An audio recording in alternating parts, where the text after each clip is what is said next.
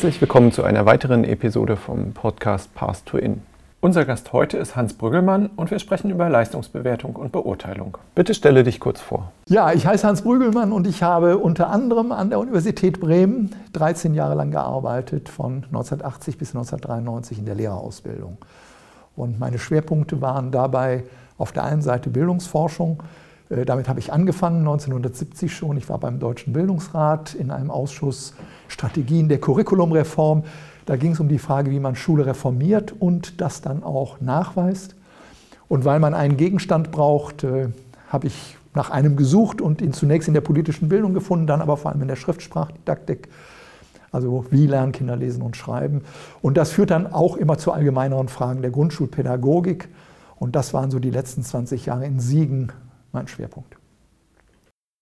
Was sind aus deiner Sicht zentrale Fragen, die du dir zum Thema Leistungsbeurteilung und Bewertung gestellt hast und immer noch stellst? Äh, das eine ist der Konflikt zwischen pädagogischem Leistungsverständnis und gesellschaftlichem Leistungsverständnis.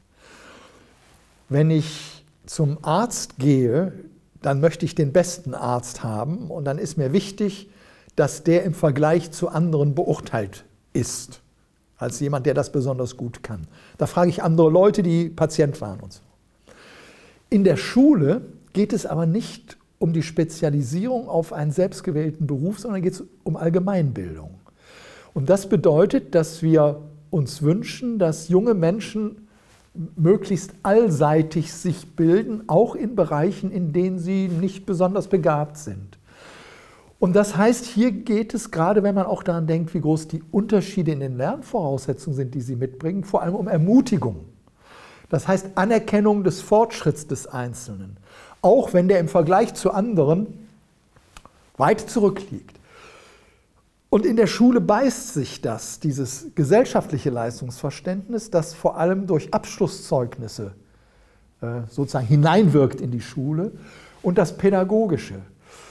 Anders gesagt, wir haben in der Schule einerseits klar einen Förderauftrag. Ne? Es steht ja überall, man soll die Kinder abholen, wo sie sind. Man soll ihnen helfen, ihre Potenziale zu entfalten, steht auch in Richtlinien drin. Und andererseits ist die Schule selektiv. Und das heißt, ich muss im Vergleich mit anderen bewerten. Und, und das ist ein Konflikt, aus dem kommt man als der Person nicht raus. Und da gibt es auch, finde ich, Widersprüche in den rechtlichen Vorgaben. Und das macht es ungeheuer schwierig, Dinge, die in der Pädagogik als selbstverständlich gelten, im Schulalltag umzusetzen, weil Lehrer immer konfrontiert sind mit, du musst Ende Klasse 4 sagen, auf welche Schulform kommt der. Früher war es noch Sonderschule, noch früher war es Nicht-Einschulung, ne, sogenannte Schulreife. Und eben dem, was von Eltern als gesellschaftliches Leistungsverständnis und natürlich auch eigene Erfahrung mit Schule hereingetragen wird. Das sind die Konflikte, die, die mich bis heute rasend machen und bei denen ich versuche irgendwie der Schule, den Lehrern zu helfen, dass sie damit umgehen können. Ja, du hast ja das jetzt schon angesprochen, es gibt äh, diese Allgemeinbildung das ist ja ganz spannend. Wenn man sich das anguckt, dann ist das ja äh, geprägt durch äh, weiße Mittelschichtsorientierung, die definiert, ja. was ist wichtig und äh, die bestimmte Sachen heraushebt als wichtiges Kulturgut und andere Sachen ja. vernachlässigt. Äh, kannst du dazu vielleicht noch mal was sagen? Ja, also wenn man sich Kinder anguckt, die in bestimmten Fächern in der Schule schlecht abschneiden, was die außerhalb der Schule leisten, zum Beispiel Betreuung kleinerer Geschwister äh, oder Haushalt kochen äh, oder den Eltern zu helfen in ihrem Beruf, äh, dann sind das alles Dinge, die in der Schule keine Rolle spielen, die nicht anerkannt werden. Oder Kinder, die in der Musik oder im Sport besonders leistungsfähig sind. Das kommt ja in diesen Nebenfachgeschichten kaum zur Geltung, wo es darum geht, dass man Schulstoffe beherrscht, aber nicht, dass man ein Instrument kann, dass man improvisieren kann auf ein Instrument. Also es ist völlig richtig, dass wir da zusätzlich zu dem Problem, was ich genannt habe, nochmal eins haben, dass in der Schule bestimmte Dinge mehr zählen als andere. Also Rechtschreibung ist ja eine ganz simple Geschichte. Dass innerhalb des Kanons von Schulfächern, wo man sagen kann, ja, Sprache ist sicher für alle wichtig und Schriftsprache ist das Instrument, das auch alle möglichst selbstständig nutzen können. Aber wieso wird diese Rechtschreibung so hervorgehoben gegenüber der Fähigkeit, einen guten Text zu schreiben? Wahrscheinlich, weil man sie gut prüfen kann und gut Noten vergeben kann und das ist nachvollziehbar und damit gerichtsfest. Ja, wir haben ein Problem, aber ich finde, Allgemeinbildung ist mal unabhängig davon immer noch ein sehr viel breiterer Anspruch und eine breitere Chance als eine berufsspezifische Leistung. Und ich finde, es ist unfair, zum Beispiel jetzt in Sprache an alle Kinder die Anforderungen zu stellen, die ich an einen zukünftigen Journalisten stellen würde. Und zu sagen, das ist eigentlich die Norm. Nein, es geht darum, Grundlegendes zu lernen, Basiskompetenzen zu haben, mit denen ich in dieser Gesellschaft Teilhabe erreiche und entsprechend dann auch die Anforderungen zu formulieren. Wie würdest du Leistung definieren? Da eine für mich prägende Erfahrung eigener Forschung war, wie groß die Unterschiede der Schülerinnen und Schüler am Schulanfang sind, ist für mich das Zentrale, was macht jemand aus dem, was er oder sie mitbringt, unter den Bedingungen, unter denen er und sie lernen kann oder muss. Um das mal einzudeutschen, wenn ich Kinder habe, die ohne jede Buchstabenkenntnis in die Schule kommen, dann muss ich von denen etwas anderes erwarten als von denen, die schon selber Texte lesen können. Und dann, dann macht es keinen Sinn, die gleichen Anforderungen zum selben Termin an die zu stellen. Aber es ist richtig, das heißt nicht, die Kinder einfach da zu lassen, wo sie sind, sondern sie herauszufordern. Und jetzt hätte ich gerne eine Nachfrage. Mir ist die Frage weg, Entschuldigung. Die äh, Frage war, äh, wie du Leistung definieren Ach, würdest. richtig, ja. Ähm, also was macht jemand aus seinen Möglichkeiten unter den gegebenen Bedingungen? Und das ist wegen der großen Unterschiede schon am Schulanfang ganz verschieden. Und das bedeutet eben, dass Leistung für mich nicht ist besser sein als jemand, sondern Leistung ist für mich besser zu werden, als ich war.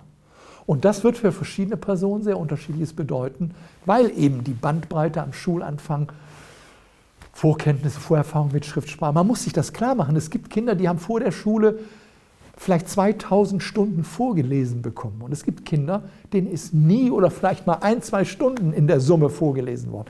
Was das an Vorwissen, an, an Vorstellungen über Schriftsprache bedeutet, das kann man sich nicht vorstellen, wenn man jetzt nur prüft, welche Buchstaben kennen die.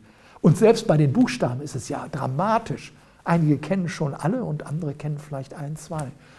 Also Leistung bedeutet, jemanden zu seinem nächsten Schritt herauszufordern. Und wenn er das schafft, dann ist das toll. Welche Funktion hat Leistungsbeurteilung? Also für mich sind zwei zentrale, es gibt sicher verschiedene. Eine ist zum Beispiel, dass Lehrer eine Rückmeldung dazu kriegen, wie gut ihr Unterricht war. Also wenn ich sehe, dass in einer Arbeit, die ich stelle, 60 äh, Prozent der Kinder äh, keine durchschnittliche Leistung erreichen, da muss ich drüber nachdenken.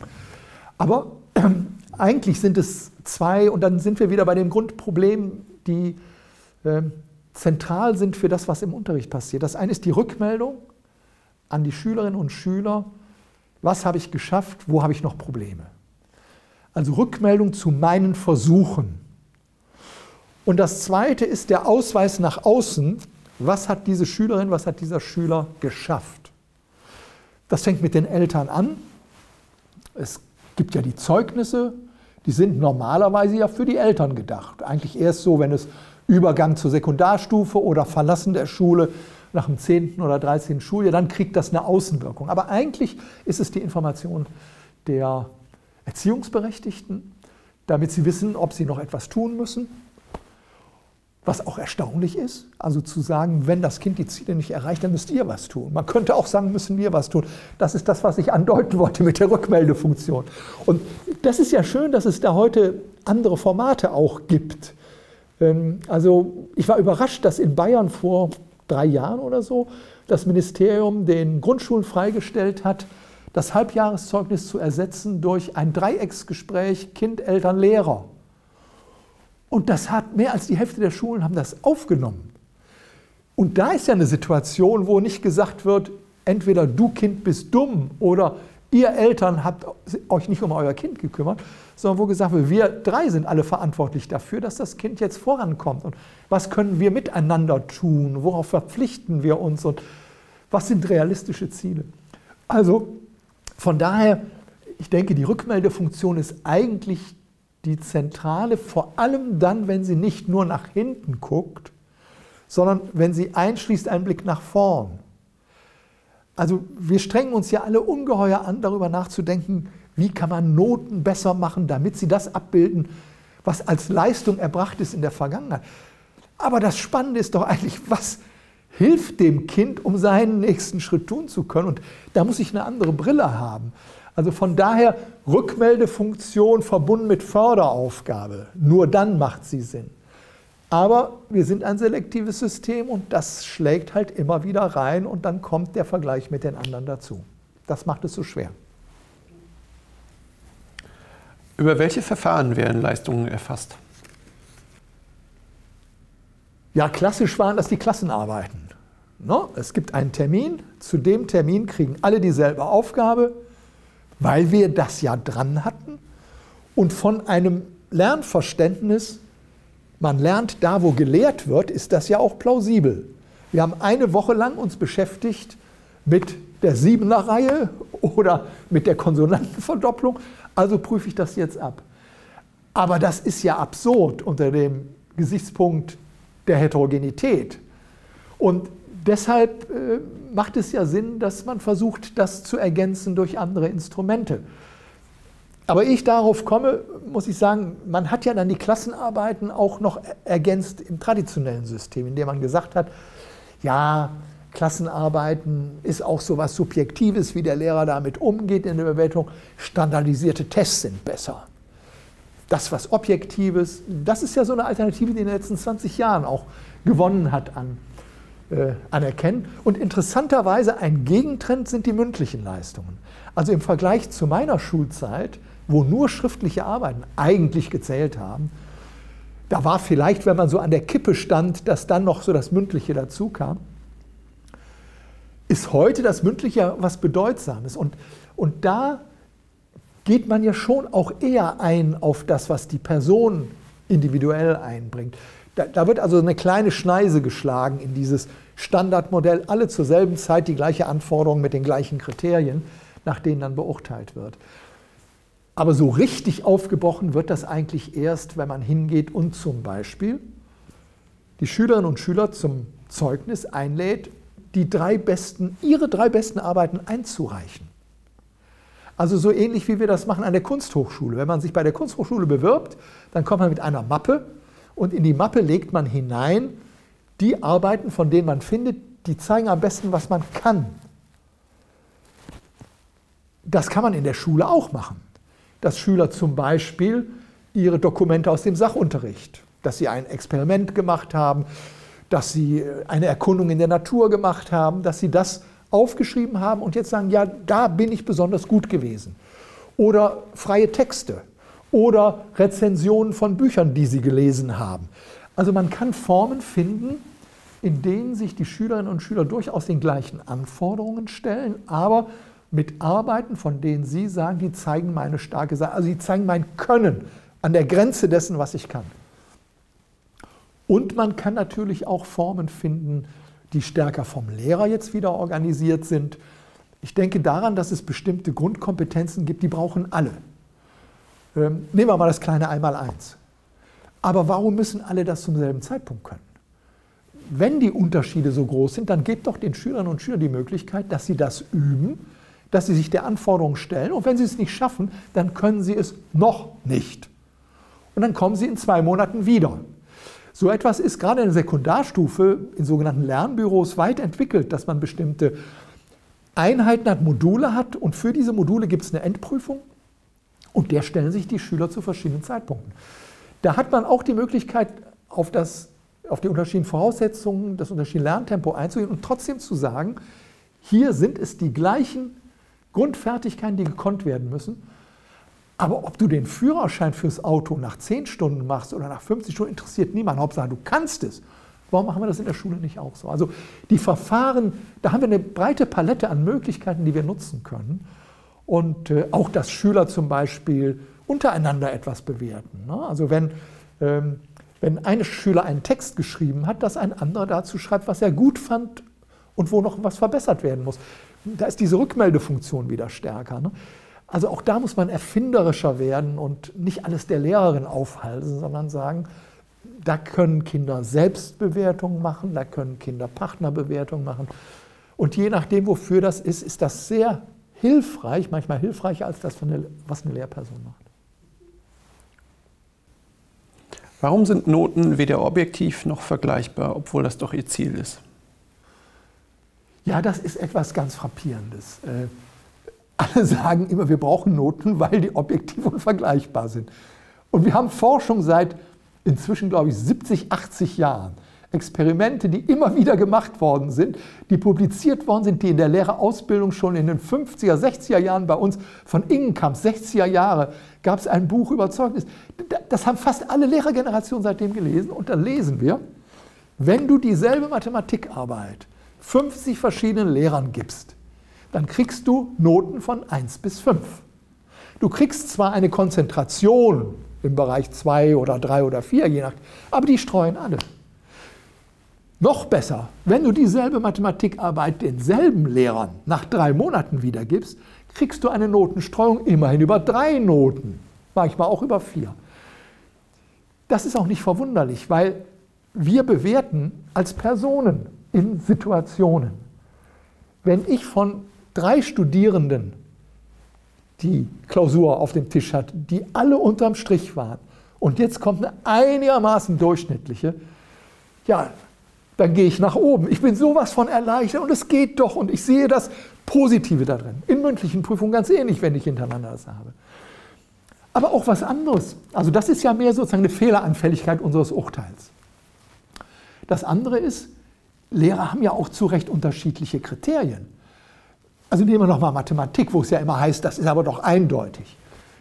Nun, habe ich eine Textaufgabe und ein erwartetes Ergebnis, dann mag es sein, der eine Schüler hat das Ergebnis richtig, der andere hat es falsch, aber hat einen sehr originellen Weg gefunden und hat sich an einer Stelle ein bisschen verrechnet. Wie bewerte ich jetzt diesen originellen Weg im Vergleich zu dem Rechenfehler? Da kann mir keiner sagen, dass es dafür ein mathematisches Verfahren gibt. Und ähnlich ist es natürlich bei Sprache oder da ist es noch viel mehr. Nur in Mathematik scheint es ja immer so, als ob das eindeutig wäre.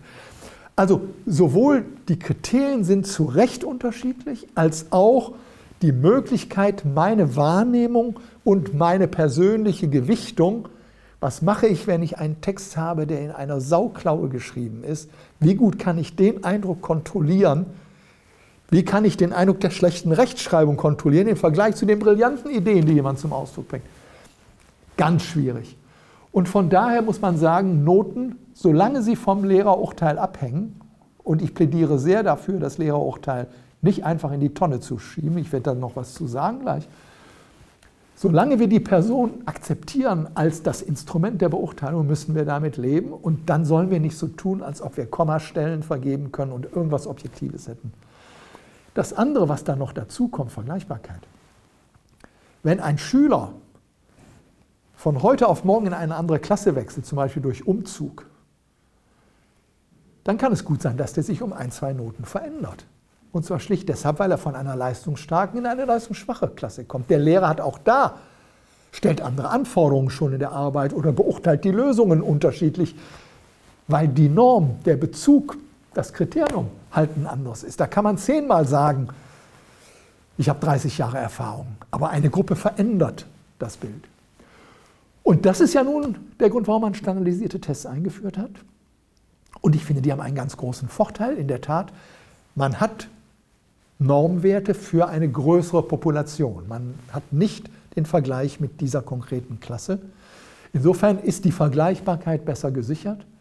Man kann auch die Bewertung standardisieren. Die Frage ist nur, wie valide ist sie dann noch? Also ich gehe nochmal zurück auf das Beispiel mit der Mathearbeit mit dem falschen Ergebnis. Wenn, wenn ich nur auf das Ergebnis gucke, das kann ich eindeutig bewerten. Aber kann ich auch bewerten, was das Ergebnis ausdrückt? Also wenn ich auf meinen Lieblingsbereich Rechtschreibung zurückkomme, dann kann ein richtig geschriebenes Wort daran liegen, dass jemand dieses Wort auswendig gelernt hat. Es kann daran liegen, dass die Person über Rechtschreibregeln verfügt und diese korrekt angewandt hat. Es kann daran liegen, dass die Person über wenig Rechtschreibkompetenz verfügt und eine Regel falsch angewandt hat, aber in dem konkreten Fall ist das dank der Komplexität unserer Rechtschreibung richtig, hat also Kino mit IE geschrieben, ist eine richtige Regel, aber falsch. Habe ich Kino mit I geschrieben, ist es die Ausnahme. Eigentlich müsste die Regel ja sein IE und es ist zufällig richtig. Also dasselbe Produkt, das ich standardisiert eindeutig bewerten kann, bedeutet unterschiedliche Kompetenz. Und das kann man nicht mit noch so großer Anstrengung rauskriegen. Und deshalb finde ich, ich komme wieder zurück, ja, wir brauchen die Lehrperson. Sie sollte man einen Test einsetzen, aber mehr so zur Kontrolle des eigenen Urteils, weil man manchmal verblüfft ist, dass vielleicht ein Schüler besonders gut oder schlecht abschneidet. Und da muss man sich nochmal fragen, ho, woran liegt denn das? Aber im Sinne, man könne das Lehrerurteil ersetzen, halte ich das für ein fatales Missverständnis mit diesen standardisierten Tests. Ich denke eher, wir müssen gucken, dass wir einerseits die Lehrerkompetenz fördern, sich klar zu machen, wo sind meine Risiken beim Urteilen. Wir sollten soziale Situationen schaffen, wie wir das ja zum Teil in Abschlussprüfungen haben mit Vier-Augen-Prinzip. Ähm, wir können auch zum Beispiel sagen, in der Schule, ich gebe mal ein paar Arbeit meiner Kollegin, meinem Kollegen und bitte den das zu bewerten und guck mal, wie sieht der das. Wir können die Schüler bitten, selbst ihre Arbeit zu bewerten, ehe ich sie bewerte. Also man kann da mit mehr Perspektivität einiges schaffen, äh, was die Fehleranfälligkeit reduziert. Und das Zweite ist, man kann mit Methodenmix, also dass man Leistungen nicht nur über ein Format abprüft, also Rechtschreibung nicht nur guckt im Diktat, sondern auch, wie gut sind die Begründungen im Rechtschreibgespräch, äh, wie ist die Rechtschreibung in freien Texten. Also dass man da etwas offener wird und so abwägt, ja, da hat er das schon gekonnt, da aber nicht. Und nicht sich vorstellt, es gäbe sowas wie diese Objektivität, die man tatsächlich erreicht, sondern es geht um Eingrenzung der Fehler, die unvermeidlich sind. Du hast ja jetzt die standardisierten Tests angesprochen und äh, dazu gehören ja einerseits Vergleichsarbeiten, aber dann eben auch äh, beispielsweise Abituraufgaben, die ja. äh, über zentrale Aufgabenpools standardisiert werden. Ähm, in einem anderen Gespräch äh, über den Schriftspracherwerb hatten wir ja das Thema vom selbstbestimmten Lernen, interessengeleiteten Lernen. Inwieweit wird das nicht gerade wieder eingeschränkt, äh, auch durch solche standardisierten Tests und äh, dann Learning for the Test-Effekten? Ganz klar. Also das Ganze wird schon eingeschränkt durch Fremdbeurteilung überhaupt. Also auch Noten führen ja dazu, dass man eher überlegt, was will der Lehrer oder die Lehrerin hören, als was ist mir jetzt wichtig darzustellen. Äh, das andere ist die Gefahr tatsächlich Teaching to the Test. Wir kennen das aus den angelsächsischen Ländern ja schon lange, aber hier wurde immer wieder gesagt, ja, aber dort hängen ja auch Lehrergehalt von dem Erfolg der Klassen ab. Ähm, die Versetzungen oder Zulassung zu Universitäten hängt von dem. Das ist eine andere Situation. Ich glaube, da lügt man sich in die Tasche. Also klar, wenn man Lehreraufgaben bei uns macht, die irrelevant sind für die Abschlüsse, Zeugnisende des Schuljahres oder Ende der Schulzeit, mag das so sein, dass man das verkaufen kann. Aber in dem Moment, wo Schüler irgendwie ahnen, Abituraufgaben ist ja ganz typisch, das könnte für mein Fortkommen bedeutsam sein, fangen die an, tunnelgeleitet daraufhin zu lernen, reproduktiv zu lernen, zu gucken, wie war das bei früheren Abituraufgaben, das auswendig zu lernen. Also das ist die große Gefahr. Und da muss man sich einfach klar machen, man kann nicht auf der einen Seite Objektivität steigern im Sinne dieser Standardisierung und andererseits pädagogische Ziele verfolgen, die unter die Oberfläche gehen, die wirklich ernst nehmen, dass menschliche Kompetenz mehrdeutig ist, dass auch Lösungen von Aufgaben mehrdeutig sein können. Also ich habe in meiner Schulzeit mir immer besorgt, solche Interpretationen für Gedichte und für irgendwelche Standardliteratur, sozusagen nach dem Motto, das ist richtig. Aber das Spannende bei Literatur ist doch gerade, dass der eine das so versteht und der andere so und sich darüber zu unterhalten. Und das töten wir ab, wenn wir standardisierte Tests zum Leitbild für Leistungsmessung machen. Wie gut erfassen Leistungsbeurteilungen, was sie erfassen sollen? Ja, das knüpft sehr stark an an das, was wir eben diskutiert haben. Man muss eben sagen, in, in dem Maße, wie man glaubt, eine Urteilsinstanz könne das erfassen, unterschätzt man, wie wichtig es ist, die Mehrdeutigkeit von Lösungen und von Leistungen in den Vordergrund zu rücken, um die Qualität bestimmen zu können. Und ähm, ich habe große Probleme damit, äh, überhaupt punktuelle Leistungstests, ob das nun Proben sind, wie in Bayern die Klassenarbeiten, oder ob das standardisierte Instrumente sind, ähm, denen eine höhere Aussagekraft zu. Also das ist ja die große Stärke von Lehrern, dass sie Schülerinnen über ein ganzes Schuljahr beobachten, dass sie sie in verschiedenen Situationen erleben. Aber das bedeutet, ich bringe die Person wieder ins Spiel als das Instrument. Und dann muss man sagen, ohne diese qualitativen Interpretationen komme ich eben nicht an die Substanz heran. Und das gilt gerade in den Bereichen, mit denen wir uns ja besonders beschäftigen, auch im inklusiven Unterricht, nämlich bei Schülerinnen und Schülern, die am Anfang stehen, die vieles falsch machen. Und da interessiert mich doch die Qualität des Fehlers. Mich interessiert doch nicht, dass die Person einen Fehler gemacht hat. Das weiß ich wahrscheinlich schon vorher. Der wird viele Fehler machen. Aber zu wissen, was wird in dem Fehler sichtbar an Kompetenz, die das Kind schon hat und an noch fehlender Kompetenz? Also ich gehe nochmal auf das Beispiel Kino zurück. Wenn ein Kind in der ersten Klasse Kino mit I schreibt, dann ist es wahrscheinlich eine sehr frühe Phase der Rechtschreibentwicklung, weil es Laut für Laut verschriftet hat mit einem Buchstaben. Wenn ein Kind in der ersten Klasse Kino mit IE schreibt, macht es einen Fehler. Aber es ist weiter als das andere Kind, weil es nämlich schon verstanden hat, dass im Regelfall das lange I als IE verschriftet wird. Solche Dinge kann ich mit standardisierten Tests gar nicht oder nur sehr schwer oder nur näherungsweise erfassen. Und von daher, wenn es uns um Förderung geht, wenn es uns darum geht zu sehen, wo steht das Kind und wo kann ich anknüpfen, dann muss ich wegkommen von diesen ja, Utopien. Äh, man könne Instrumente konstruieren, die objektiv und valide erfassen, was eine Person kann. Ein wichtiger Punkt ist ja diese Frage, können wir tatsächlich das messen, was wir schätzen, oder schätzen wir das, was wir messen können an der Stelle? So ein bisschen. Also meinst du damit schätzen, wertschätzen oder ja.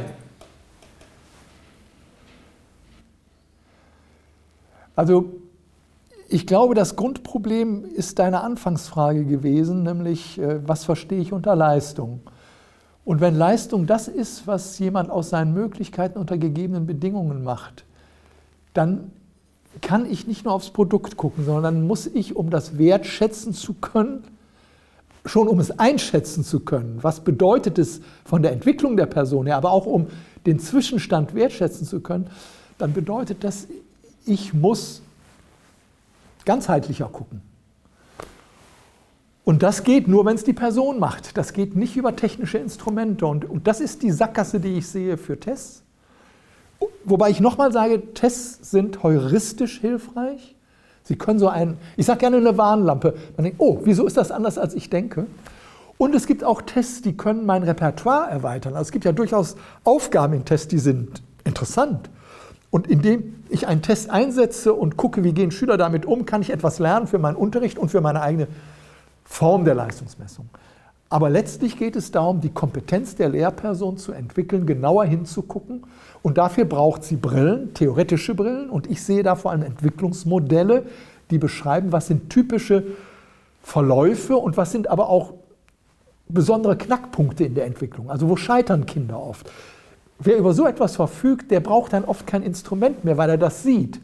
Wenn ich einen freien Text von einem Kind vor mir habe, ich habe ganz viele standardisierte Tests ausgewertet, sehe ich da drin bestimmte Besonderheiten.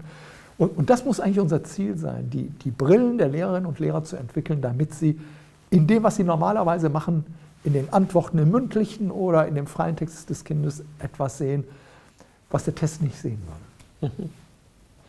Ja, und dafür brauche ich natürlich auch Zeit. Dafür brauche ich Zeit, ja. Und das kann ich nicht machen, wenn ich äh, 250 Schülerinnen die Woche sehe. Äh, das ist richtig, wobei ich brauche die Zeit vor allem für die Entwicklung dieser Brillen. Also in dem Moment, also wenn du Erika Brinkmann einen, einen Text auf den Tisch legst, die guckt einmal drauf, weil die so viel geguckt hat. Ja? Aber es ist natürlich richtig, es gibt Stellen, da ist es schwieriger. Und äh, also wir haben zum Beispiel die Entwicklung von Kindern angeguckt über ein halbes Jahr hinweg und haben festgestellt, dass manche Kinder mehr Fehler machen in der Rechtschreibung. Und das ist nun wirklich unerfreulich. Und wenn man dann genauer hinguckt, sieht man, dass so, solche Dinge passieren wie, der ist von der Druckschrift zur Schreibschrift übergegangen und hatte Schwierigkeiten mit den Großbuchstaben in der Schreibschrift und hat die Wörter alle klein geschrieben. Also das ist jetzt ein Extremfall, aber er zeigt, es gibt Dinge, die passieren, auf die kommt man nicht, wenn man irgendein standardisiertes Schema anwendet. Und da brauche ich dann Zeit, um die zu entdecken. Aber ich denke oft, was man machen kann im Unterricht ist, ein standardisiertes Verfahren einsetzen, was sehr unaufwendig ist, um zu gucken, welche Kinder schneiden dabei besonders schlecht ab und mit denen dann nochmal genauer zu gucken. Oder sich auch die Probe bei denen, die man maschinell hat auswerten lassen, inzwischen gibt es ja diese Computerauswertungen, die sind einerseits entlastend, aber andererseits sehr schade, weil die Lehrer nicht mehr sehen, was die Schüler geschrieben haben. Und das verstehe ich, sich alles anzugucken kostet Zeit, aber dann wenigstens von dem Viertel der Klasse die anzugucken, die besondere Schwierigkeiten haben. Oder von den sechs Kindern, die erwartungswidrig waren. Das, also so muss man das kombinieren, denke ich. Dann kann man ökonomisch und andererseits aber auch valide sich mit den Proben der Schüler auseinandersetzen. Welche Verfahren der Leistungsmessung, Leistungsdokumentation, Leistungsbewertung eignen sich für den inklusiven Unterricht? Da habe ich es jetzt einfach, weil bei meinem Verständnis von Unterricht macht das überhaupt keinen Unterschied, ob der inklusiv ist oder nicht. Das heißt, das, worauf ich so viel Wert lege, zu gucken, wo steht das Kind, das ist der Blick, der für jedes Kind gilt. Und klar muss ich ein bisschen meine Perspektive erweitern, wenn ich Kinder mit besonderem Entwicklungsbedarf habe. Aber eigentlich wünschte ich mir, dass das Lehrerinnen und Lehrer auch schon vorher gehabt hätten, denn das ist das, was Kinder im Kindergarten sonst produzieren. Und jeder, der ein bisschen entwicklungsorientiert denkt, muss auch verstehen, was vor der Schule passiert. Und insofern haben eigentlich Lehrerinnen und Lehrer so etwas auch schon vorher gesehen. Sie haben es vielleicht nicht in ihrer Klasse gesehen. Aber im Grundsatz ist es so, wir brauchen dieselben Verfahren, Kinder freischreiben lassen, Kinder etwas lesen lassen, was ihnen wichtig ist. Und das ist dann, sind einzelne Wörter, aber bitte dann gebt den Kindern auch etwas zu lesen, was leseleicht ist, sodass sie nicht an der Konsonantenhäufung von Strumpf hängen bleiben, sondern dass sie das Wort Socke lesen dürfen. Also auch da muss man gucken, die Aufgabe so zu stellen, dass die Kompetenz sichtbar wird und ich nicht eine Hürde schaffe, wir wissen das alles von den Mathematiktests, wo die Kinder anderer Muttersprache schlecht abschneiden. Nicht, weil sie nicht Mathe können, sondern weil sie die Textaufgaben nicht verstehen. Also wir müssen das Format immer abstimmen auf das Leistungsniveau der Schülerinnen und Schüler. Und das ist in der Tat sehr gespreizt. Aber sonst würde ich sagen, kein Unterschied, weder in den Aufgabenformaten noch in den Maßstäben. Die Maßstäbe sind, wo kommst du her, was hast du an Fortschritt gemacht. Und nicht, was kann der rechts, was kann der links von dir. Ja. Und wie dokumentiere ich das dann? Also ich weiß, äh, am Anfang von Klasse 1 konntest du noch keine Buchstaben ja. äh, zuordnen und jetzt kannst du irgendwie die Vokale okay. und einzelne ja. Konsonanten. Und, äh, also da helfen Kompetenzraster. Allerdings müssen diese Kompetenzraster entwicklungsorientiert aufgebaut sein. Es gibt ja solche Raster, da sind Teilkompetenzen additiv untereinander aufgelistet. Das nutzt nicht viel. Aber ich kann, ich sprach von typischen Entwicklungsverläufen, ich kann Kompetenzstufen beschreiben und kann dann Datum oder unter Datum kann ich Kreuzchen machen und dann sehe ich, wie sich das entwickelt. Meine Sorge ist nur, dass wieder unter dem Anspruch, das muss alles möglichst perfekt sein, jetzt seitenlange Kompetenzraster entstehen wir haben beim Grundschulverband zum Beispiel in unserem Konzept Pädagogische Leistungskultur, wo wir versucht haben, viele dieser Dinge, über die wir jetzt reden, in konkrete Unterrichtsvorschläge umzusetzen, gerade auch um Lehrerinnen und Lehrer zu entlasten. Äh, da haben wir dann für die Rechtschreibentwicklung so eine Dreiviertelseite über die Grundschulzeit hinweg. äh, weil es darauf ankommt, die zentralen Schritte zu sehen und nicht zu sagen, ich muss jedes Detail erfassen. Nein, wir, wir sollten uns auf das konzentrieren, wo Kinder leicht in eine Sackgasse oder wo sie stehen bleiben und, und solche äh, kritischen Punkte zu markieren. Dafür sind dann Kompetenzraster sehr hilfreich und da kann ich dann Beobachtungen, die ich zwischendurch mache im Unterricht, schnell mit dem Kreuzchen eintragen und das dann festhalten.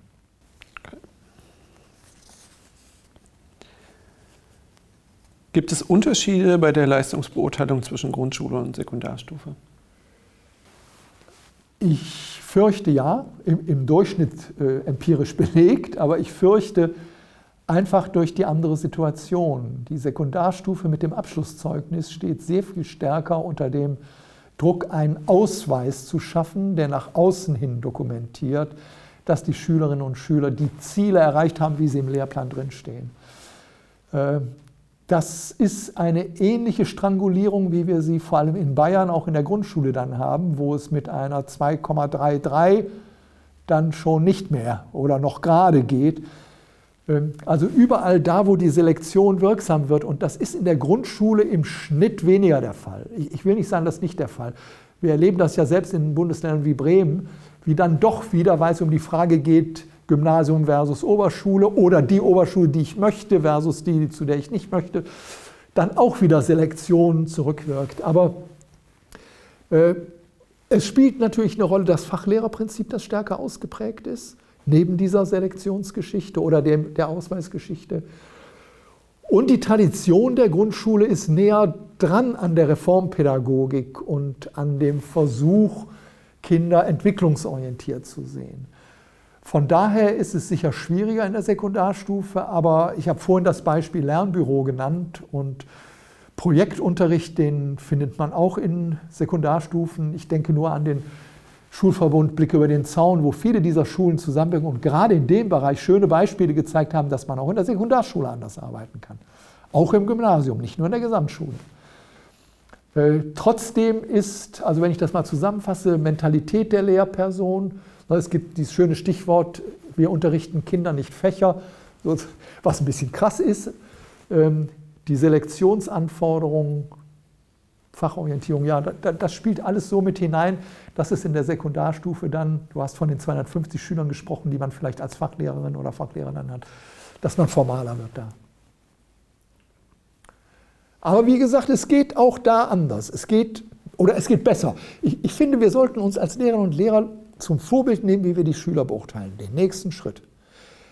Wenn ich sowas erzähle auf Fortbildung, dann heißt es immer, aber wir können nicht. Dann sage ich, ich weiß, Sie können nicht das Idealmodell, aber Sie können besser werden. Sie können hier und da versuchen, Räume zu eröffnen, damit wir eher entwicklungsorientiert Anerkennung zeigen können für das, was Schüler leisten. Anhand welcher Maßstäbe werden die Leistungen bewertet? Das haben wir implizit eigentlich schon immer wieder diskutiert. Es gibt den Maßstab der Gruppe, das kann die Klasse sein, aber auch die Altersgruppe bundesweit, also die soziale Bezugsnorm, wie man sagt. Es kann sein der individuelle Maßstab, wo kommst du her und was hast du für Fortschritte gemacht. Und ein Maßstab, über den wir eigentlich noch nicht gesprochen haben oder nur sehr implizit, ist die Kriterienorientierung. Das heißt zu sagen, es gibt Lernziele und ich bewerte, wie nah du diesem Lernziel gekommen bist. Und das ist interessanterweise der Maßstab, der eigentlich gültig ist bei uns. Denn die Kultusministerkonferenz hat 1968 die Noten definiert mit Blick auf Anforderungen. In der Realität haben wir aber eine soziale Bezugsnorm. Und ich denke, dass diese Kriteriumsorientierung gerade in Abschlusszeugnissen in der Tat wichtig ist. Also wenn jemand zu mir in die Lehre kommt, dann will ich wissen, was er von dem kann, was in der Schule eigentlich erreicht werden soll.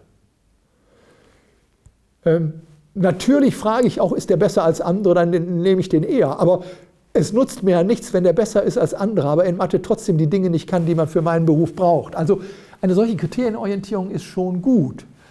Und da reicht, da reicht die Entwicklungsorientierung nicht aus. Ich finde sie trotzdem wichtig, dass sie auch dokumentiert wird. Aber ich habe das vorhin mit dem Arztbeispiel gesagt, wenn wir hinausgehen auf den Markt, wo es mir darum geht, dass ich in Konkurrenz zu anderen eine gute Leistung kriege, ob das die Tafel Schokolade ist, ob das der PC ist, den ich kaufe, oder die Dienstleistung. Und wenn ich als der, der die Dienstleistung erbringt, mir jemanden aussuchen muss, der für mich stellvertretend dann tätig wird als Handwerker zum Beispiel, dann ist es berechtigt, dieses Kriterium oder diesen Maßstab der Kriteriumsorientierung stark zu machen. Und das machen wir ja zum Beispiel auch beim Führerschein. Wir machen es interessanterweise auch schon im Vorschulbereich beim Schwimmabzeichen. Also auch da haben wir ja die Situation, dass nicht gesagt wird, du kriegst dein Schwimmabzeichen zu diesem Zeitpunkt X und wenn du das nicht kannst, dann kriegst du es nicht, sondern sagen wir, du darfst wiederkommen. Und das finde ich ist eigentlich eine gute Form. Wir haben das zum Teil im Studium auch gehabt. Ich weiß nicht, wie es heutzutage ist. Wir hatten eine Zeit, da gab es Leistungsnachweise, die waren benotet und Qualifikationsnachweise, da hieß es bestanden, nicht bestanden. Und den Gedanken finde ich richtig zu sagen, für bestimmte grundlegende Dinge reicht es aus zu sagen, der kann das, der hat die Anforderungen erfüllt. Und ich muss nicht differenzieren nach, äh, ist er besser oder schlechter als andere. Aber es reicht auch nicht aus zu sagen, der ist da besser geworden, als er mal war. Denn so würde man dann sagen, ein Pilot, der so eine Maschine fliegt, der sollte diese Dinge können. Und dann nehme ich lieber keine Rücksicht darauf, dass der Parkinson hat und dass der ein bisschen zittrig ist und sage, aus seinen Möglichkeiten hat er das Beste gemacht. Also wichtig ist mir einfach diese Unterscheidung, wo ist welcher Maßstab angemessen. Und in der Schule ist primär der pädagogische Maßstab Entwicklungsorientierung. Und je früher, umso wichtiger, um die Kinder auch zu stärken als mit der Erfahrung, ich kann etwas lernen, meine Kompetenz wird anerkannt. Aber ich sehe den Konflikt, je näher wir nachher ans Ende der Schulzeit kommen. Ja, und da ist es natürlich auch so, dass dann diese Festlegung ist, wenn du es dann nicht geschafft hast, dann musst du halt das Schuljahr nochmal wiederholen. Ja. Äh, auch wenn man sagen könnte, ja, eigentlich war es nur der Mathebereich, wo es nicht geklappt hat. Ja, und da gibt es nur wiederum ja auch interessante Modelle. Ich habe vorhin von den Modulen gesprochen in manchen Reformschulen. Da habe ich die Chance schon während der Schuljahre sozusagen auszugleichen und in einem Bereich mehr zu investieren. Es gibt ein interessantes Konzept in Baden-Württemberg, Abitur im eigenen Takt, ähm, von dem ich gar nicht weiß, ob das überhaupt jene Erprobungschance bekommen hat. Da haben sich Gymnasien zusammengetan und haben gesagt, eigentlich ist es doch klar, die sollen rausgehen damit, dass sie bestimmte Dinge können. Und wir wissen, die einen brauchen viel Zeit, andere weniger. Also modularisieren wir die Oberstufe. Und da kann jemand parallel mehr machen als jemand anders und kommt nach einem Jahr zum Abitur. Ein anderer braucht mehr Zeit, zwei Jahre, und wieder ein anderer braucht drei Jahre. Das ist völlig wurscht. Und der kann seine Schwerpunkte auch setzen in den Bereichen, wo er sich verbessern will. Das muss gar nicht eine Schwäche sein. Vielleicht sagt einer, mir reicht die zwei nicht, ich will eine Eins haben. Dann macht er da nochmal. Aber da modularisiere ich das und schaffe sogar die Möglichkeit, dass jemand sagt, ich hau das jetzt hier runter, damit ich ein Jahr ins Ausland gehen kann. Also da anders zu denken von der Struktur der Schule her, würde ermöglichen, auch in der Leistungsbeurteilung andere Formate dann zu realisieren. Das zeigt nochmal, wie eng das miteinander verschränkt ist. Also, dass ich Entwicklungsorientierung eigentlich auch nur bewerten kann, wenn ich entwicklungsorientiert unterrichte, sprich den Unterricht öffne. Wenn alle auf derselben Fibelseite sind, macht das nicht viel Sinn. Und umgekehrt, ich kann Unterricht nur öffnen, wenn ich auch entwicklungsorientiert hinterher bewerte, denn sonst äh, fassen die sich ja den Kopf. Wieso durfte ich das da, aber jetzt plötzlich zählt das nicht mehr. Ja, das ist natürlich das äh, Deprimierende, wenn ich über Jahre hinweg immer eine entwicklungsorientierte Rückmeldung bekomme und am Ende der Schulzeit wird gesagt, ja, aber einen Schulabschluss kriegst du jetzt leider trotzdem nicht. Weil die drei Jahre mit, den, äh, mit Verzögerung in die Schule ja. gekommen bist, die haben sich halt durchgezogen. Aber da würde ich gerne zwei Dinge zu sagen. Das eine ist, ähm, ich glaube, in einer Bezugsgruppe, in der man über mehrere Jahre ist, sieht man auch unabhängig von dem, was man als Anerkennung bekommen hat für seine Fortschritte, was andere können. Und das Zweite ist, ich finde immer wichtig, es muss neben der Fremdbeurteilung auch einen Dialog geben, in dem man miteinander darüber spricht, was das bedeutet. Also wenn diese drei Kriterien eigentlich alle ihre Berechtigung haben in, in bestimmtem Maße, dann ist doch wichtig, wenn ich zum Beispiel ein Zeugnis habe, dass ich das dem Schüler nicht einfach mitgebe, die Eltern zeichnen das ab, geben ihm 5 Euro für die zwei, die er in einem Fach hat und dann ist zu Ende, sondern dann sollte ich ein Gespräch miteinander haben und zwar nicht nur ich mit den Eltern, sondern wir zu dritt, ich habe das vorhin schon mal erwähnt. Und dann sollten wir darüber reden, was sind deine Ziele? Und dann kommt man sehr schnell darauf, wenn man sagt, also du weißt, Gymnasium wird wahrscheinlich nicht klappen, Realschule vielleicht, aber überleg mal, wenn du Realschule schaffen willst, dann müsstest du das und das schaffen. Ist es dir das wert? Ist es Ihnen als Eltern das wert? Sehen wir das realistisch? Wenn ja, dann müssen wir jetzt die und die Dinge in den Vordergrund stellen und das heißt vielleicht kein Fußball mehr. Ist der Preis zu zahlen oder nicht?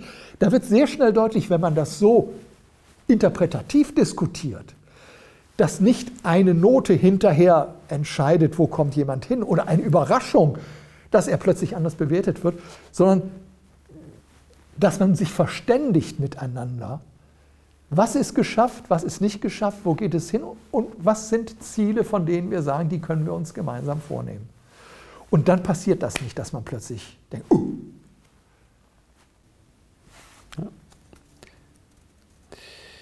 Welche Unterrichtskonzepte braucht es, um so eine Form von Leistungsbeurteilung zu gewährleisten, die sich stärker am Eulen? Ja, es braucht eine Öffnung des Unterrichts und das bedeutet, wie ich das am Beispiel des Schriftspracherwerbs in, der, in dem anderen Modul äh, gezeigt habe, dass wir Aufgaben finden, die so vielseitig sind, dass man sie auf unterschiedlichem Niveau bearbeiten kann. Ähm, also zum Beispiel, dass man Berichte schreibt über Dinge, die man erlebt oder getan hat.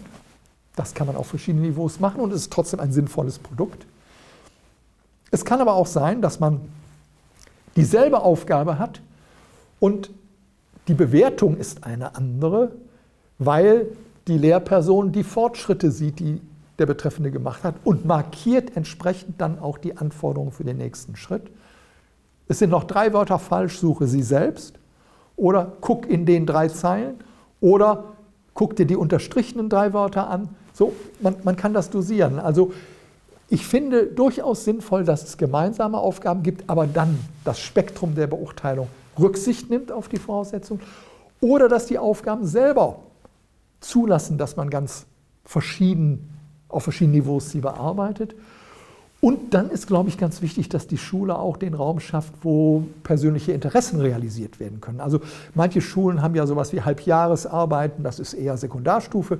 Aber ich kann ja auch schon in der Grundschule hingehen und kann sozusagen Zeithorizonte eröffnen, wie du hast eine Woche Zeit, dich mit einem Tier zu beschäftigen. Jeder sucht sich selbst ein Tier aus und dann erzählt ihr uns, was ist besonders bei dem Tier, was frisst es, wo lebt es und so weiter. Also das ist ein Unterricht, der davon lebt, dass die Schülerin ihre Kompetenzen, ihre Vorlieben und Interessen einbringen und die untereinander wirksam werden im Austausch und dass dadurch ein Reichtum entsteht, der über einen Einzellehrgang nie erreicht worden wäre, gleichzeitig aber auch die Möglichkeit bietet, wirklich das anzuerkennen, was jemand kann und nicht immer auf das zu gucken, was er nicht kann. Welche Formen von Leistungsbeurteilungen gibt es? Wir haben sie implizit angesprochen, ich kann sie nochmal systematisieren. Also wir haben das Zeugnis als die sozusagen etablierte Form äh, mit den Noten als Ziffern drin zum Teil mit Kommentar. Wir haben die Kompetenzraster, die jetzt in den letzten Jahren geschaffen worden sind. Und äh, das ist etwas, was ich eben ambivalent sehe, weil ich auf der einen Seite finde, Kompetenzraster helfen zu fokussieren im Vergleich etwa zu Entwicklungsberichten, die ja auch sehr wischiwaschi sein können. Entwicklungsberichte haben den großen Vorteil, dass die Lehrperson wirklich auf das Kind in seiner Entwicklung insgesamt eingehen kann. Aber viele sind nicht gut da drin und die verwenden dann diese Bausteine aus den Computerprogrammen. Dann, dann kann ich es auch gleich bleiben lassen. Da sind, finde ich, Kompetenzraster eine Hilfe, weil sie strukturieren. Ich fände es gut, sie würden dann schon auch verbalisiert und nicht nur diese Kreuzchen. Die sind für die Lehrpersonen in der Dokumentation wichtig. Ne? Und es gibt natürlich die standardisierten Tests. Äh, die wir hatten, wo ich dann einfach sehe, Prozentrang 35 bezogen auf die bundesdeutsche Stichprobe. Dann gibt es nochmal Untergruppen, Jungen oder Mädchen mit Migrationshintergrund oder nicht. Das finde ich wirklich nur zur Selbstkontrolle zwischendurch mal hilfreich. Also ich glaube nicht, dass so etwas als eine Rückmeldung an die Schüler jetzt besonders ergiebig ist. Also von daher muss man deutlich sehen, es gibt nicht das eine Instrument, das alles schafft. Man muss jeweils die Risiken des Instruments sehen. Und äh, das Lerngespräch scheint mir eigentlich die optimale Form zu sein, wenn es fundiert ist in Produkten.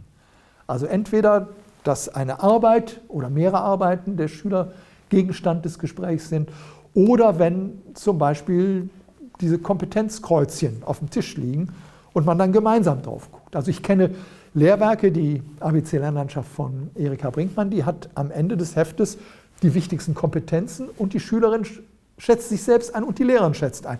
Und beide gucken nochmal drauf. Und dann redet man über die Kreuzchen, die nicht übereinstimmen.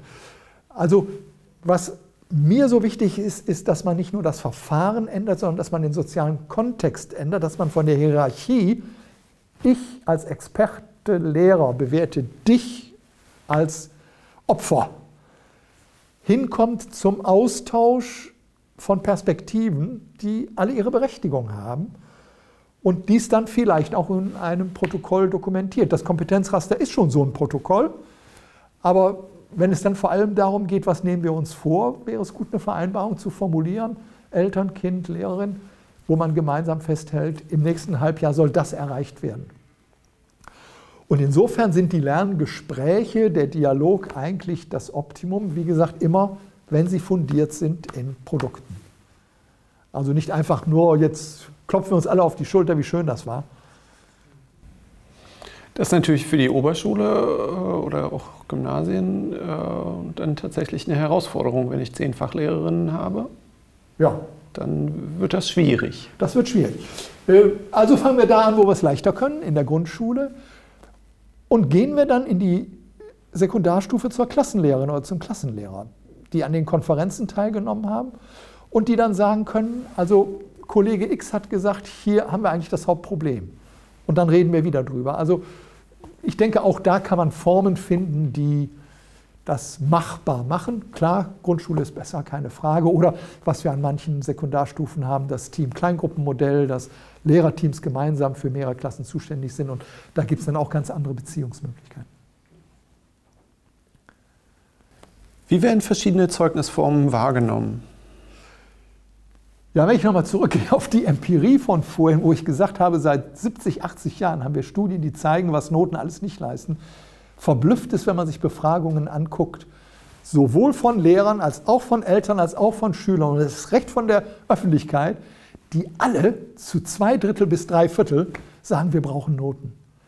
Und das ist etwas, äh, was ich einfach irre finde. Und ich glaube, es liegt daran, dass die Noten etwas suggerieren, eine Illusion, ne, was man immer wieder von Eltern hört, dann wissen wir, wo unser Kind steht. Es ist eine Illusion, nach allem, was wir geredet haben. Sie sind nicht vergleichbar, sie sind nicht objektiv. Aber gut, es ist die Währung, in der die Abnehmer dann ja vielleicht auch das Kind bewerten. Insofern weiß ich wirklich ein bisschen, wo es steht, weil die anderen denken, das ist. Aber wir wissen inzwischen von vielen Unternehmen, die sagen also, Noten können Sie mir mitgehen. Äh, wir machen unsere eigenen Eingangstests, unsere eigenen Eingangsgespräche, denn wir wissen, wie verschieden die Lehrer das bewerten. Trotzdem, ich glaube, die Suggestion der Zahl, das ist einfach das, was wir nicht wegkriegen. Vor allem, wenn es dann noch 2,33er ist. Also, da hat man doch den Eindruck, das sei ganz präzise. Ne? Und von daher, ich kann es ein bisschen verstehen, auch das Bedürfnis der Eltern zum Beispiel, dass sie Sie, Sie wollen wissen, was ist. Aber da finde ich doch immer besser zu sagen, ich rede jetzt mal mit Ihnen, Sie wollen Ihr Kind aufs Gymnasium haben. Der Notenstand ist so. Ich kann Ihnen sagen, wenn Ihr Kind mit den Noten auf das Gymnasium X kommt, wird es keine Probleme haben. Wenn es auf das Gymnasium Y kommt, uh, weiß ich nicht. Glauben Sie nicht an die Noten allein. Glauben Sie an das, was wir über Ihr Kind wissen, wo sind seine Stärken und was wir vor allem über den Bewährungsbereich wissen. Wie gehen die denn um mit zum Beispiel der Nachdenklichkeit ihres Kindes. Der braucht Zeit. Geben die dem die Zeit oder sind die da so auf Tempo gedrillt? Also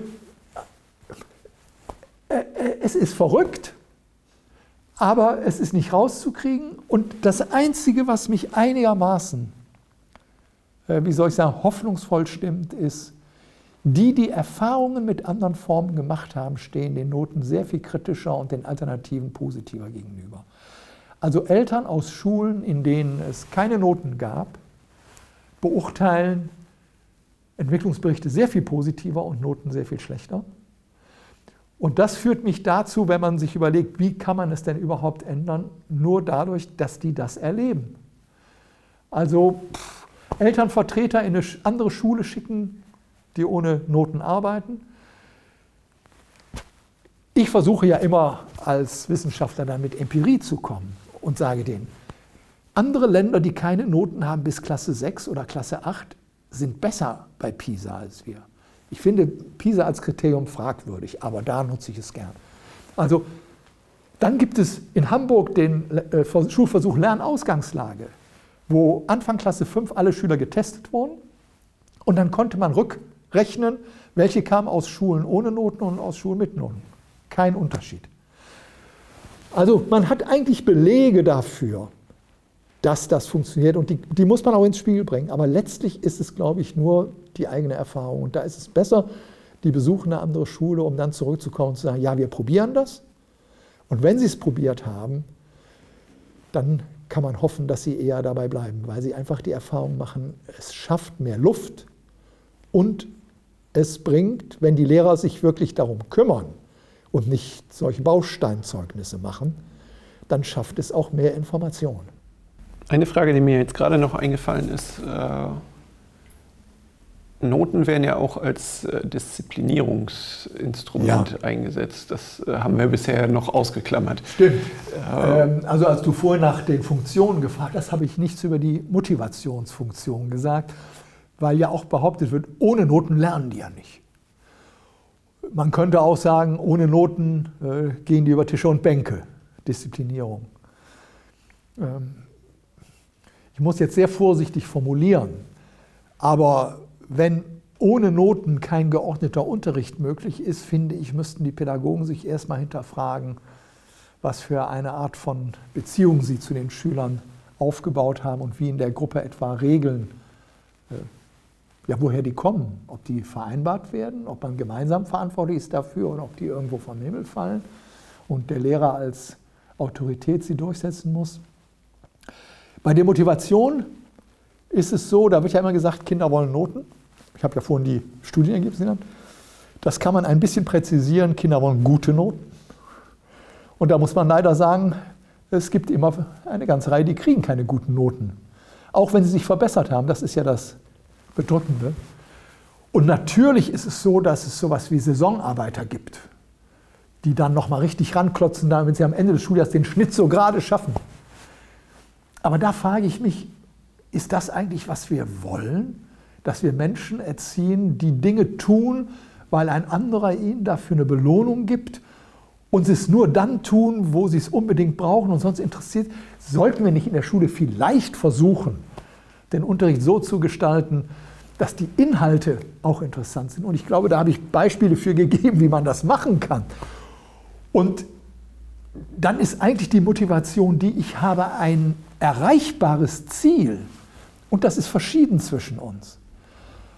Also es wird immer so schön gesagt, die wollen sich vergleichen und wir Erwachsenen tun das ja auch. Dann sage ich auch, das heißt, Sie würden gerne auch mal mit einem 100 Meter Olympiasieger in einem Stadion die Wette laufen?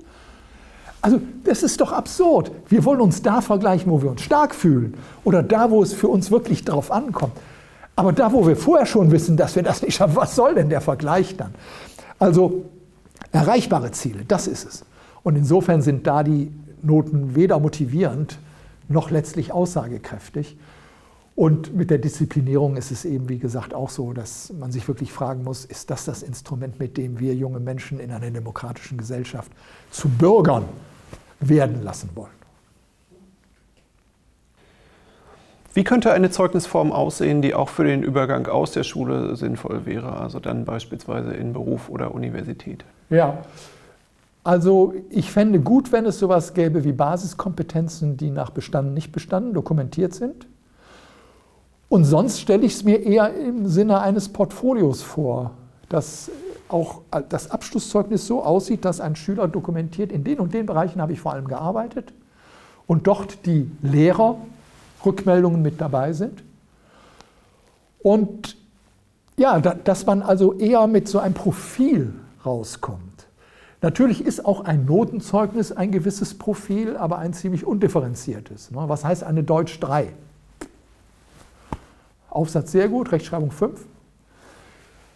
Also eigentlich so etwas, was ähnlich wie in der Schulzeit als Kompetenzraster, kommentiertes Kompetenzraster schon fokussiert und auch Grundniveaus ausweist, aber dann qualitativ ergänzt wird, wie wir das bei der Kunsthochschule, Musikhochschule und so auch haben, durch Arbeiten, die als besonders ja, auszeichnend gelten. Und ich wünsche mir, dass vielleicht auch die Urteile der Lehrer mehr perspektivisch sind. Dass nicht ein Lehrer, sondern dass man sieht, das ist ja auch ganz wichtig. Was ist einem Lehrer wichtig, dass das zum Ausdruck kommt in äh, vielleicht Kurzkommentaren nur ne, von drei, vier Lehrern, ähm, sodass die Person auch sichtbar wird, nicht nur die Qualifikation. In welchem Verhältnis stehen Aufwand und Ertrag verschiedener Darstellungsformen? Diese Frage ist deshalb schwer zu beantworten, weil bei allen Formen, wenn man sie gut macht, sie aufwendig sind. Vordergründig ist ein Notenzeugnis natürlich einfacher. Ich schreibe da eine Zahl hin. Aber schon alleine wegen der Eltern, die vor Gericht ziehen, muss ich ja inzwischen auch eine Note unterlegen können. Und je besser ich die Note unterlege, desto näher bin ich dran an Verbalzeugnissen, Kriterien, Kompetenzrastern. Also ich glaube, dass es so einen Mittelweg gibt wie diese kommentierten Kompetenzraster, wo man zwar auf der einen Seite strukturiert und mit den Kreuzchen auch relativ einfach festhalten kann, so Grundausweise, aber auf der anderen Seite Qualitäten dann vielleicht auch entspannter zum Ausdruck bringen kann, als wenn das Ganze verbal wäre. Weil einfach, es, es gibt Lehrerinnen und Lehrer, die können ganz tolle Verbalgutachten schreiben, wo man sagt, so wird ein Schüler, eine Schülerin anerkannt in dem, was sie kann, aber auch, wo sie Schwächen hat. Das kann überhaupt keine andere Zeugnisform. Aber es gibt leider zu viele, die können das nicht oder denen ist das zu viel Aufwand. Und darum finde ich, muss man realistisch solche Mittelwege gehen. Aber was ich eben fatal finde, ist, wenn man jetzt dann 15 Seiten hat für Kompetenzraster und die dann auch noch begleiten zum Unterricht für 25 Kinder, da sieht man das nicht, dass die Formate an sich aufwendig oder nicht aufwendig sind, sondern es ist die Umsetzung der Formate und die Anwendung der Formate. Und da finde ich, ist generell wichtig, wegzukommen von der Idee, es muss besonders präzise im Rückblick sein, hinzukommen zu der Idee, es muss besonders hilfreich sein im Blick nach vorne, Blick der Förderung, der weiteren Entwicklung des Kindes. Ne? Und da ist schlicht zu sagen, dass weder Noten noch standardisierte Tests gute Prognosen geben. Also man hat ja oft gesagt, äh, Zulassung zu weiteren Einrichtungen geht nach Noten. Alles, was wir wissen, ist, die Prognosekorrelation liegt bei Punkt 30, Punkt 40. Also das ist sowas wie 10 Prozent, 15 Prozent der Leistungsstreuung hinterher kann ich durch die Note erklären. Und dann können wir auch gleich zu qualitativen Aussagen gehen. Äh, die sind da keinesfalls schlechter an der Stelle. Ne? Das Spannende ist ja, dass wir jetzt äh, doch immer noch sehr stark bei den inhaltlichen Kriterien sind, also ja. auf, der, auf der Sachkompetenzebene. Ähm, die Rahmenpläne für die Grundschule erfassen ja jetzt auch mittlerweile seit ein paar Jahren äh, Handlungskompetenzen und äh, Personalkompetenz und Sozialkompetenz. Ja. Und äh, inwieweit kann das tatsächlich auch mit abgebildet werden? Das kann abgebildet werden. Es ist natürlich noch personenabhängiger in der Beurteilung als jetzt eine spezifische Fachkompetenz. Und darum hat es ja auch immer wieder in der Politik so Tendenzen zu Kopfnoten, ja, nein, äh, Beurteilungen der, des Verhaltens, ja, nein gegeben. Ähm, ich finde es richtig, dass solche Dinge mit drinstehen. Ähm, die, die, die Frage ist, welche Bedeutung bekommen sie? Also ähm, sie in eine Note umzusetzen im Sinne von Versetzung, Nichtversetzung, das, das kann es nicht sein. Sie nur autoritativ darunter zu setzen von dem einen Lehrer, der das schreibt, halte ich für ganz heikel. Also wenn, muss auch da mehr Perspektivität gewahrt sein. Mindestens mehrere Lehrer, nach Möglichkeit auch der Betroffene selber, der nochmal was dazu schreiben darf, wie er das sieht.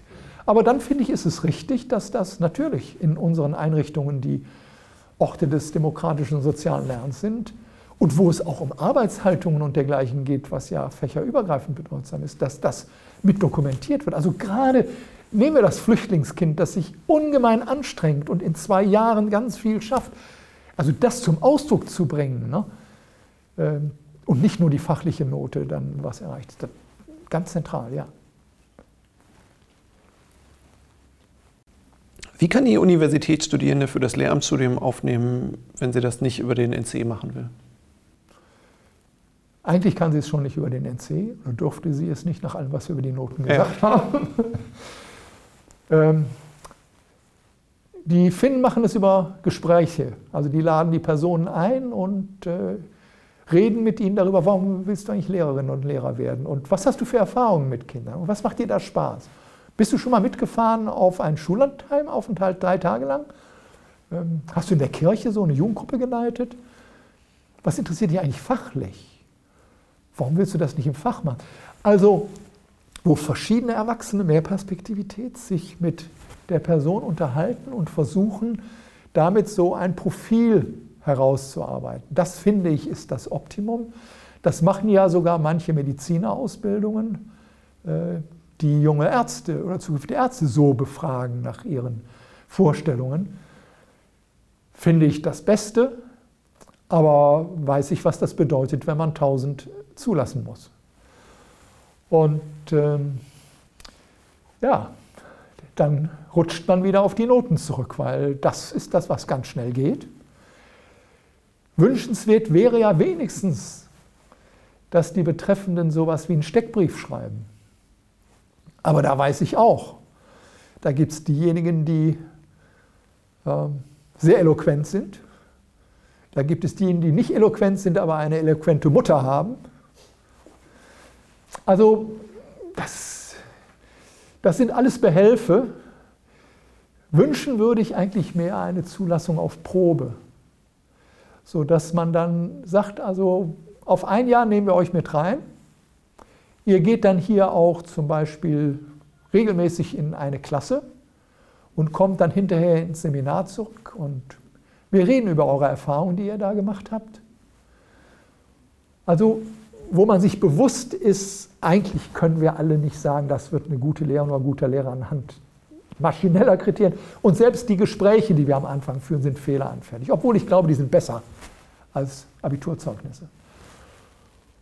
Und das ist allen bewusst, dass das eine Probephase ist. Und in dieser Probephase sollten ganz gezielt zum Beispiel der Schullandheimaufenthalt mit drin sein. Also solche Bewährungen, über die man hintereinander mit da redet oder wo auch was drüber geschrieben wird. Und daneben studieren sie auch schon etwas, um einen anderen Blick zu kriegen auf das, was sie da im Praktikum erleben. Und ich glaube, da wird schon eine ganze Reihe selber rausgehen.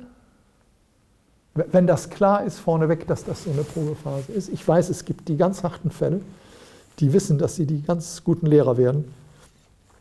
Und da allerdings helfen uns eh nicht die Zeugnisse von der Schule. Denn das Verheerende an der Hochschule ist, ja, ich bin sehr für eine anständige Besoldung unserer Lehrerinnen und Lehrer, aber dass das gebunden ist an einen Universitätsabschluss, ist nicht immer das, was ich glaube, was zur Verbesserung beigetragen hat wir haben eine Akademisierung, die auch dazu geführt hat, dass Leute danach bewertet werden, wie gut sie über etwas reden können. Das ist wichtig, dass man das auch kann. Aber es gab schon Leute, da habe ich gedacht, die hätte ich jetzt lieber irgendwo in eine Forschung reingeschickt. Das können die ganz gut, aber mit einer Klasse arbeiten. Und darum ist es wichtig, da solche praktischen Erfahrungen, ja, vielleicht auch mehr zur Voraussetzung zu machen. Aber wir wissen auch bei den großen Zahlen, da hat jemand einen Onkel, der schreibt einem dann, dass man das gut gemacht hat. Ne?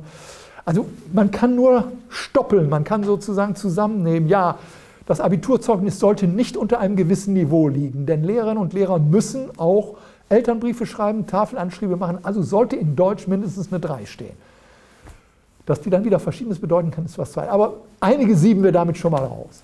Dann sollten die vor der Schule einige praktische Sachen gemacht haben und das dokumentieren. Dann sollte das, wenn es möglich ist, ein Gespräch geben. Wenn das nicht möglich ist, eine Praxiserprobungsphase, wo es interne Gespräche gibt. Und so kommt man vielleicht zu so einem Reinigungsprozess, in dem die Wahrscheinlichkeit geringer wird, dass man Leute hineinholt, bei denen man sich hinterher nicht mehr traut, ihnen das Examen zu verweigern, weil sie inzwischen ein Kind haben und deren Existenz dran hängt. Aber da hängt auch die Existenz von vielen Schülerjahrgängen dran. Das ist das andere.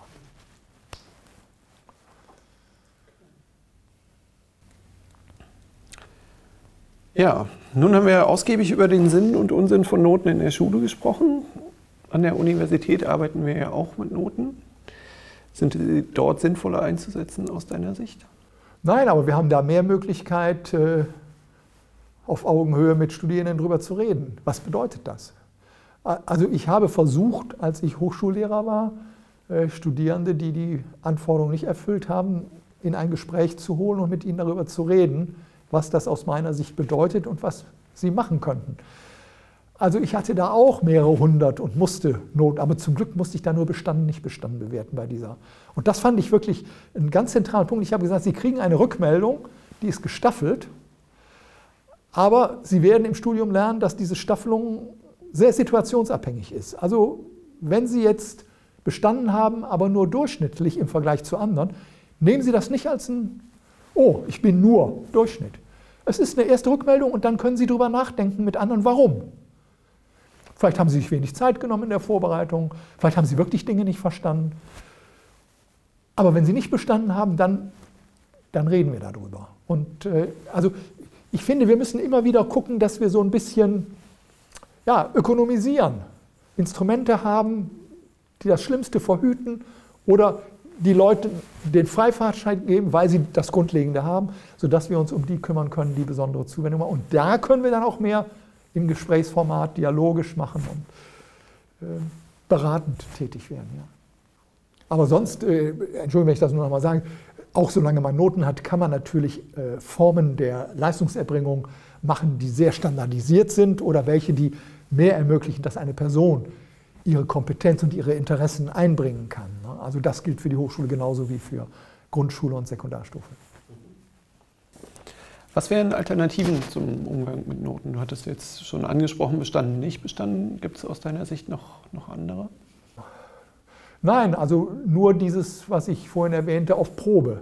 Ne? Ich glaube, also ich finde auch diesen Begriff noch nicht bestanden ganz schön. Also dass man nicht sagt, nicht bestanden, bestanden, sondern noch nicht bestanden, um deutlich zu machen, vielleicht hast du ja etwas, was du aufholen kannst, um dann reinzukommen mit besseren Voraussetzungen. Kennst du Beispiele von Universitäten, die tatsächlich da andere Zugänge haben? Also in der Tradition der Waldorf-Lehrerausbildung wird ja schon wie mit den Schülerinnen und Schülern auch bei den Lehrerinnen und Lehrern eher mit Verbalgutachten gearbeitet. Und ähm, das, denke ich, ist ein Element, ja, das eben heute auch wieder an der Hochschule nicht so geht. Ein, ein Freund von mir hat in der Schweiz Lehrerausbildung gemacht, der hatte Klassen. Das heißt, er hatte 20 Studierende, mit denen er durch das Studium ging. Die haben bei anderen Kollegen, so wie in der Sekundarstufe auch, aber er war der Klassenlehrer und er ist mit denen zum Beispiel auch wandern gegangen oder hat mit denen auch Semesterabschlussfest gefeiert und so. Das waren Formen, in denen es persönliche Beziehungen gab, wo man auch in ganz anderer Weise beraten konnte und Rückmeldung geben konnte oder auch Probleme besprechen konnte. Und das ist das, was ich eben bedauere, wenn ich sage Akademisierung. Da haben wir auch Dinge verschenkt, die früher für die Lehrerausbildung prägend waren. Und ich weiß um alle Probleme mit der Meisterlehre. Ne? Wenn du zum Lehrer X kommst, dann wirst du wie Lehrer X und das kann dein Glück sein und dein Pech sein. Und darum ist es gut, dass wir Akademisierung haben, in dem Sinn reflektieren über Erfahrungen und so weiter. Aber ich wünschte mir mehr Praxiserfahrung als Basis dafür, was als Kompetenz am Ende rauskommt. Und das einzige Problem, was ich sehe bei unseren Studierendenzahlen, ist, finde ich, genug gute Lehrerinnen und Lehrer, die bereit sind, Studierende zu nehmen als Meister. Aber das wäre, ja, das wäre mein Wunsch. Werfen wir mal abschließend noch einen Blick über die Grenzen äh, Deutschlands hinaus. Was können wir von anderen Ländern lernen zum Thema Leistungsbewertung und Dokumentation? Also das Zentrale, was wir lernen können, ist die irre Aussage, es gibt 18 Länder auf diesem Erdball, in denen Kinder nach Klasse 4 getrennt werden und 16 davon liegen in Deutschland. Zum Ausgangspunkt zu machen, stimmt nicht ganz, denn Berlin-Brandenburg machen es erst nach Klasse 6. Aber die Grundidee, Selektion aufzuschieben, also das ist mir viel wichtiger, weil dieser Kontext bestimmt, was auch immer wir als Leistungsbeurteilung machen. Und wenn es uns gelingt, den Fördergedanken zu stärken, das individuelle Tempo, die individuellen Profile als Möglichkeit. Ich muss bestimmte Dinge tun, aber ich kann Schwerpunkte setzen. Und da, wo ich was tun muss, kann ich inhaltliche Wahlen treffen. Ich muss viel lesen, aber was ich lese, kann ich selber bestimmen. Also, wenn wir das schaffen, in dem Sinne die Schule zu öffnen für die Unterschiede, nicht nur in sozusagen quantitativer Hinsicht, wie viele Buchstaben kennst du, sondern auch kultureller Hintergrund und Ziele, die die Kinder und Jugendlichen haben, dann wäre so viel gewonnen. Und dann könnten wir die Formen, über die wir geredet haben, ganz anders diskutieren. Und da können wir von anderen Ländern lernen, das geht, ohne dass Leistung runtergeht. Denn unter den PISA-Siegerländern sind auch Länder, wo erst nach Klasse 6 oder 8 oder 10 selektiert wird. Das schließt ja nicht aus, dass es dann vielleicht intern wieder Selektionsformen gibt, da muss man auch aufpassen. Aber das Grundproblem ist aus meiner Sicht Normvorstellung, einheitliche Norm für alle, statt zu sagen, ich gucke, was kommt und versuche das zu entwickeln und zu dokumentieren und mit dem Ausweis gehst du raus. Und ich glaube, das ist das, was unsere Gesellschaft auch braucht. Wir brauchen nicht diese Standardtypen, sondern wir brauchen, es ist doch erstaunlich, wie viele Leute es gibt, die nach Schulabschluss plötzlich aufblühen. Und wo man denkt, ach, da waren Potenziale, die haben wir in der Schule nicht gesehen, geschweige denn gefördert. Und wenn wir eine Schule schaffen würden, die diese Potenziale möglichst fördert, dann käme das allen zugute. Und ich finde, da gibt es dann Dokumentationsformen, die erlauben, das auch abzubilden. Okay. Eure ursprüngliche no äh, Studie zum Thema Noten erschien ja 2006. Ja. Hat, hat sich aus deiner Sicht seitdem was verändert? Also wir haben das ja 2006 für den Grundschulverband so als einen Überblick gemacht über die gesamte Situation, die Forschung seit den 1920er, 30er Jahren und verschiedene Länder. Und was man sagen kann, ist, es hat sich immer in den Bundesländern was verschoben. Wenn ein Bundesland zum Beispiel gesagt hat, es soll jetzt notenfrei bis Klasse 3 sein, ist das andere Bundesland wieder zurückgegangen oder es wurden Kopfnoten eingeführt. Oder wie. Da gibt es immer Schwankungen. Aber in der Forschung hat sich überhaupt nichts verändert. Ähm, es hat sich sicher die Bedeutung standardisierter Verfahren verändert, die haben zugenommen. Gleichzeitig aber auch, glaube ich, hat die Erfahrung zugenommen, dass man sie relativieren muss, dass sie ein Baustein sein können in dem Repertoire der Leistungsbeurteilung, bestimmte Stärken haben, aber dafür auch Schwächen, über die wir ja geredet haben. Aber so grundsätzlich kann man nicht sagen, dass sich äh, etwas in der Einschätzung der Potenziale dieser verschiedenen Formate oder auch in der Realisierung, wenn man sich umguckt, geändert hätte. Nein. Wenn jetzt Studierende sagen, okay, ich möchte an der Schule, wo ich dann nach meinem Referendariat hinkomme, neue Formen von Leistungsbewertung und Dokumentation entwickeln und etablieren. Äh, Gibt es einen guten Ansatz, wie man anfangen kann?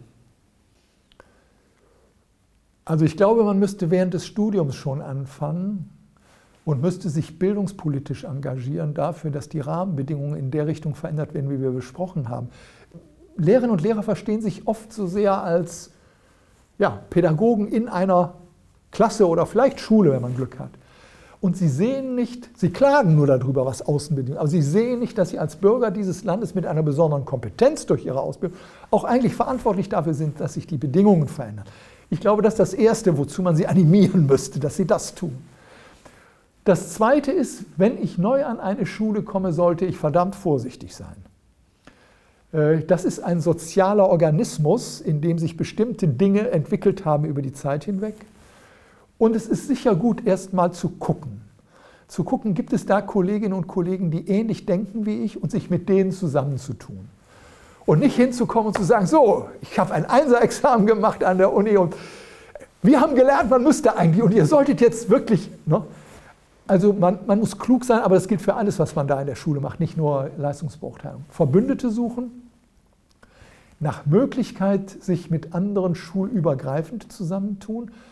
Also ich habe hier mal angefangen, junge Lehrerinnen und Lehrer so in den Arbeitskreis zu holen, dass die nicht nur in ihrer Schule zunehmend sich sozusagen angewöhnen, so zu arbeiten, sondern wie erlebst du das, wie erlebst du das und was wolltet ihr eigentlich, als ihr in die Schule kam? Also sich selbst organisieren, in, das können ja so Stammtische oder was, das muss ja gar nichts Formelles sein, so groß.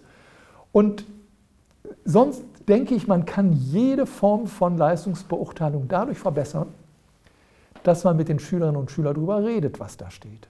Also ich kann über Noten sprechen und kann dem Schüler sagen, ich musste dir leider eine, leider eine 5 geben. Ich weiß, wie du dich angestrengt hast. Und ich weiß vor allem, was du alles anders kannst. Und das ist mir sehr wichtig. Und lass uns jetzt überlegen, wie du diese verdammte 5 da wegkriegst. Die steht immer noch da, aber die hat für den Schüler eine völlig andere Bedeutung, als wenn ich in die Klasse komme, die Hefte so rauswerfen und sagen, und wen haben wir da noch? Ach ja, die 5 von. Ne? Und das, denke ich, wird unterschätzt, wie viel wir machen können in der Wirkung von Leistungsbeurteilung gleich welcher Art durch die Beziehung, die wir zu Schülern aufbauen, durch die Ernstnahme auch ihrer Einwände zum Beispiel. Also das halte ich für eigentlich das Zentrale, zunächst mal auf der Beziehungsebene zu versuchen, mit den Schülern in eine andere Form des Gesprächs zu kommen. Selbstbeurteilung einzuführen in der Klasse kann ich machen, von heute auf morgen. Auch Fremdbeurteilung meines Unterrichts. Ich sage, ich beurteile euch, beurteile ihr mich mal. Finde ich wichtig, ich will lernen. Da merken die auch, ah, hier geht es um was anderes, dem ist das ernst. Verbündete suchen in der Schule und schulübergreifend und sich politisch engagieren. Bitte, bitte. Es gibt die gemeinnützige Gesellschaft Gesamtschule, die für die Sekundarstufe da viel tut. Es gibt den Grundschulverband, es gibt die GEW für alle Schulstufen eine Schule für alle, viele Verbände, die inklusiv arbeiten, die natürlich Leistungsbeurteilung zum Thema. Also da überall sich Unterstützung suchen. Ja, gibt es noch was, was du zum Thema Leistungsbeurteilung und Dokumentation gerne ergänzen würdest? Eigentlich nur mein genereller Satz. Äh, glaubt nicht, wenn ihr in der Schule kommt, ihr seid fertig, sondern versucht euch zu entwickeln. Und da ist es völlig klar, Du musst dich am Anfang anpassen an das, was da ist. Aber sag dann nicht, es geht nicht, sondern sag, es geht noch nicht. Und guck, dass du weiterkommst. Und besuch andere Schulen, sprich mit anderen Lehrern, wie machst du das? Versuch, dein Repertoire zu erweitern und auch deine Kompetenz, das dann umzusetzen. Und mach es in Schritten. Ne? So wie die Kinder ihren nächsten Schritt machen, machst du deinen. Aber sag bitte nicht, ich habe das Examen und jetzt bin ich Lehrer. Gut. Welche Fragen würdest du den Studierenden mit auf den Weg geben? Ähm, ja, wenn du die Leistung einer Schülerin, eines Schülers betrachtest, guck als erstes, was kann er, was kann sie. Und guck als zweites, was könnte sie jetzt als nächstes lernen. Also hab ein Interesse daran auch. Warum hat der Schüler oder die Schülerin, warum haben die das so gemacht? Es gibt auch in Mathematik, auch in der Rechtschreibung, gibt es Lösungen, die haben eine Logik. Und versuch die erstmal zu verstehen. Wenn es geht, versuch sie zu würdigen. Nicht nur zu verstehen, sondern auch zu würdigen. Und ja, wenn du den Blick hast, dass es dir um die Kompetenzen und ihre Entwicklung geht, ich glaube, dann, egal wie du arbeiten musst in dieser Schule, wirst du für die Schüler produktiv werden können. Vielen Dank für das spannende Gespräch und auch vielen Dank fürs Zuhören.